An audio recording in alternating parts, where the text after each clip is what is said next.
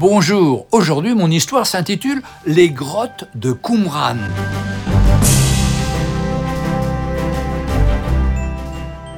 En 1949, un jeune berger arabe, gardant son troupeau dans la région de la mer Morte en Israël, chercha une chèvre égarée. Dans les falaises proches de Qumran, il découvre l'entrée d'une grotte. Avec beaucoup d'hésitation, il entre en rampant et trouve une grande quantité de cruches d'argile, contenant chacune un rouleau de parchemin. Au premier siècle, on avait ainsi caché de précieux parchemins pour les protéger des pillards et des faits de guerre.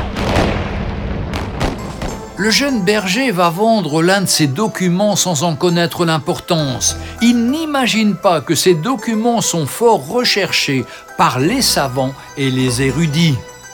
La découverte de ces manuscrits a donné lieu à une chasse sauvage des Arabes avides d'argent et des savants avides de savoir.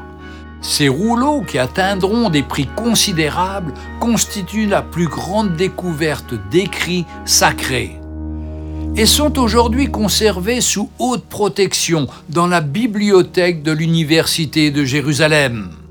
Ils contiennent entre autres la totalité du livre du prophète Ésaïe, et grâce au carbone 14, on a pu établir que ce rouleau d'Ésaïe, pourtant déjà une copie, date de bien avant notre ère et donc l'un des plus anciens jamais découverts.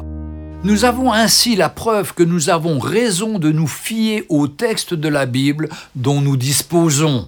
Dieu, qui en a inspiré les auteurs, a veillé aussi à nous la faire parvenir sans altération. Le ciel et la terre passeront, mais mes paroles ne passeront pas, a dit Jésus. Matthieu chapitre 24 verset 35. Retrouvez un jour une histoire sur www.365histoire.com.